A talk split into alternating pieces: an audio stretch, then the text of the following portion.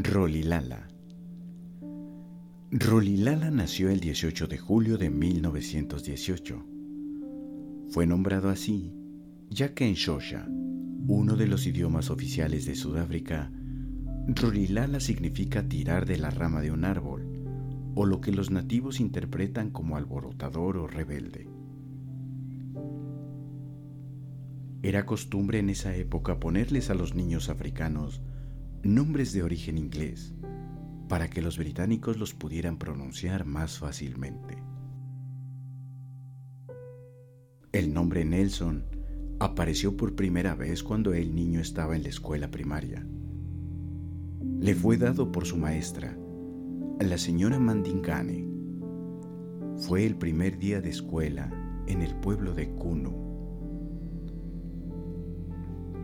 Rolilala fue una persona que luchó en contra del apartheid.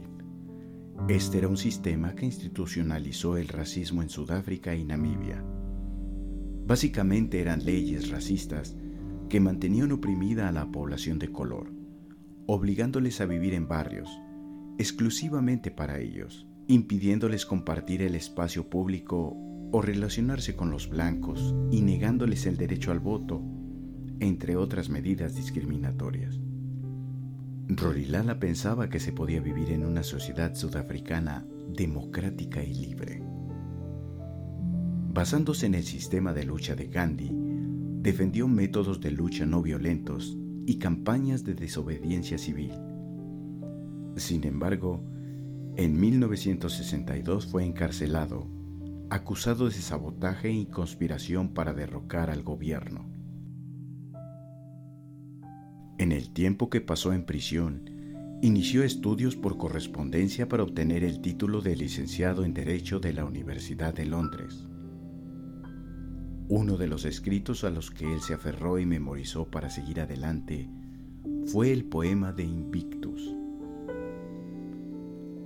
Rolilala fue el prisionero número 466-64 esto significa que fue el preso número 466 en 1964 en la isla de Robben. Él estaría preso durante 27 años. Estoy dispuesto a morir es el título con el cual su discurso de autodefensa que pronunció durante su juicio se conocería más tarde. He dedicado toda mi vida a la lucha del pueblo africano. He combatido la dominación blanca y he combatido la dominación negra.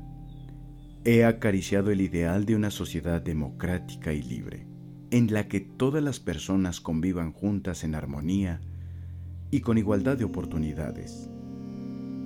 Es un ideal por el que espero vivir y que aspiro a alcanzar. Pero si es necesario, es un ideal por el que estoy dispuesto a morir. A lo largo del encarcelamiento de Rolilala, las presiones locales e internacionales sobre el gobierno de Sudáfrica para dejarlo en libertad eran notorias. En 1989, Sudáfrica llegó a una encrucijada cuando el presidente Botha sufrió un derrame cerebral y fue sustituido por Frederick William de Klerk. Finalmente de Klerk anunciaría la liberación de Rolilala en febrero de 1990. Tras su liberación el 11 de febrero, lideró a su partido en las negociaciones para conseguir una democracia multirracial en Sudáfrica, lo cual consiguió en 1994 teniendo las primeras elecciones democráticas por sufragio universal, llegando a ser de esta forma presidente de Sudáfrica.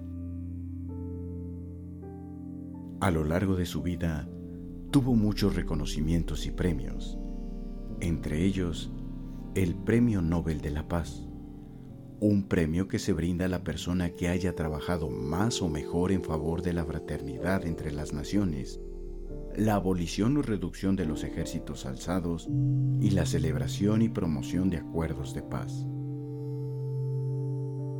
Rolilala fue el prisionero político más famoso del siglo pasado, un hombre que se dedicó a luchar por la libertad de su pueblo y la igualdad entre las razas, un visionario y embajador de buena voluntad que cambió la historia de su país.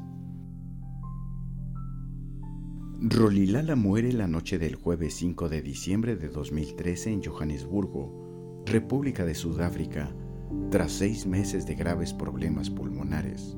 Y a pesar de que su nombre completo era Nelson Rolilala Mandela, todos lo recuerdan mejor solamente como Nelson Mandela.